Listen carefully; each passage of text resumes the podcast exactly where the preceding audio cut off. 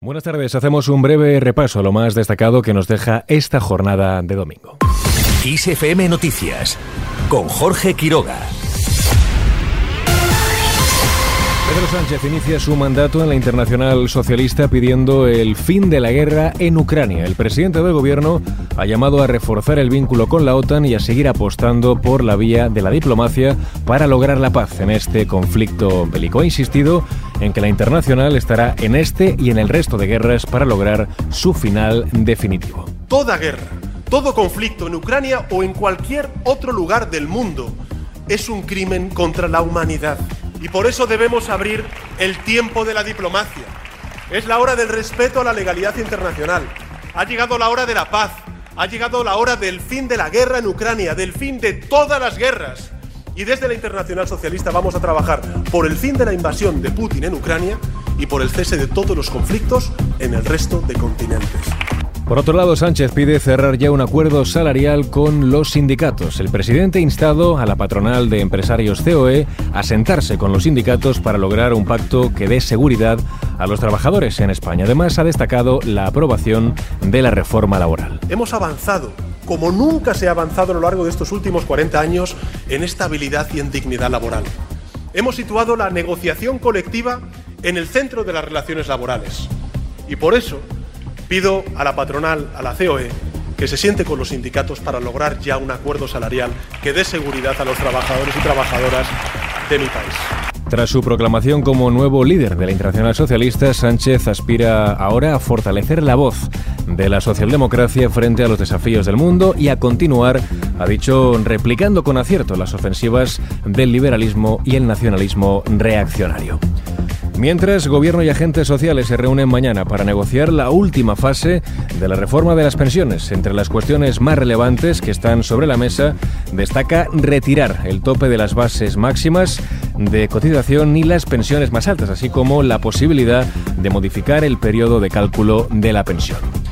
Seguimos ahora con nuevas advertencias del PP al gobierno. El chantajista nunca se conforma con el primer pago. Con estas palabras ha querido definir el dirigente popular Elías Bendodo la postura de Bildu y Esquerra con el gobierno de cara a aprobar los presupuestos y considera como una rendición del Ejecutivo haber aceptado las exigencias de estas dos formaciones. Lo que ha pasado esta semana con la aprobación de unos presupuestos que yo me atrevería a decir que son una rendición rendición a Bildu, al independentismo y ese primer paso que ha dado el gobierno para abolir el delito de sedición. Y digo bien que será el primer paso, ¿eh? no el último. Mirad, el chantajista nunca se conforma con el primer pago, nunca. Y eso todavía no lo ha entendido Sánchez. Ya ha hecho el primer pago. Y más le han exigido los pagos por adelantado porque tampoco se fían de él. Según ha criticado, los dos avalistas de estas escrituras que Pedro Sánchez acaba de firmar son Otegui y Rufián, malos compañeros de viaje, según ha dicho Bendodo. En línea con este asunto, el PNV llama bipolar a EH Bildu por apoyar los presupuestos en Madrid y no en Euskadi. Su presidente Antonio Ortúzar ha reprochado que la formación de Otegui acepte todo en Madrid con una venda en los ojos. En Madrid aceptan todo. Lo que es sangrante es su actitud aquí, en la comunidad autónoma vasca. Porque lo que en Madrid e Iruña es pragmatismo, es colaboración, en Gasteiz o en las juntas generales o en la mayor parte de los ayuntamientos, es populismo e irresponsabilidad. O sea, que se puede votar que sí al presupuesto de la Guardia Civil y del Ejército Español, pero no al de Osakidecha y a la RGI no van a responder. Porque desde un punto de vista versal es tremendo. Y desde una óptica social es una actitud totalmente bipolar. El presidente del PNV se ha lamentado de que la política actual discurre por caminos lejanos a la responsabilidad y al bien común. Seguimos en clave autonómica. Madrid se queda sin médicos. Esta ha sido la advertencia que han lanzado cerca de un millar de personas que han acudido a una concentración con motivo de la huelga indefinida en la atención primaria madrileña. Reclaman incentivos para quedarse en el lugar donde se forman y que se rebaje la carga de pacientes de los médicos. María Justicia es la responsable del sector de atención primaria del sindicato AMITS. Entre 2019 y 2022 hemos perdido 200 pediatras, eh, la población de Madrid ha aumentado en unas 200.000 personas y solo hemos tenido una ganancia de 4 o 5 médicos de familia. Ha llegado un momento en que no se puede más, estamos a punto de morir La atención primaria que hacemos es pura demanda, hemos perdido los principios básicos como la continuidad asistencial, la accesibilidad. La concentración ha puesto el foco en los problemas de un servicio con agendas infinitas en el que denuncian que está tomando un papel ya de guardianes de circulación. En clave internacional, el gobierno ucraniano logra estabilizar el sistema energético del país. El primer ministro Denis eh, Shimhal ha anunciado que los servicios de reparación han conseguido ya reparar los daños de los ataques rusos y han restablecido el suministro a cerca de un 80% del territorio. Y terminamos recordando una de las cumbres de los Beatles. Este 27 de noviembre se cumplen 55 años de la salida del Magical Mystery Tour.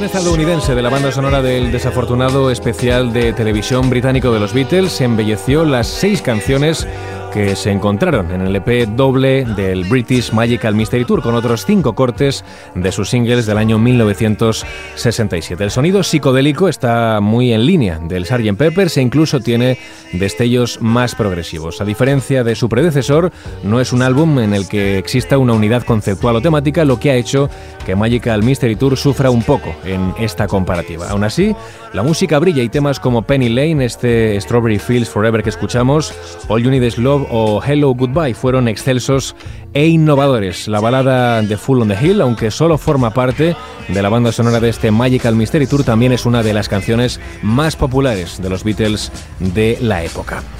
Con este breve apunte sobre la formación de Liverpool lo dejamos. Sara Delgado estuvo en el control. La información, ya sabes, continúa actualizada en los boletines horarios de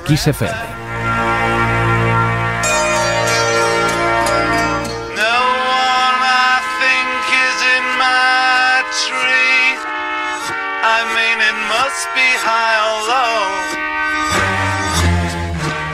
you can't, you know, tune in, but it's alright. That is, I think it's not too bad.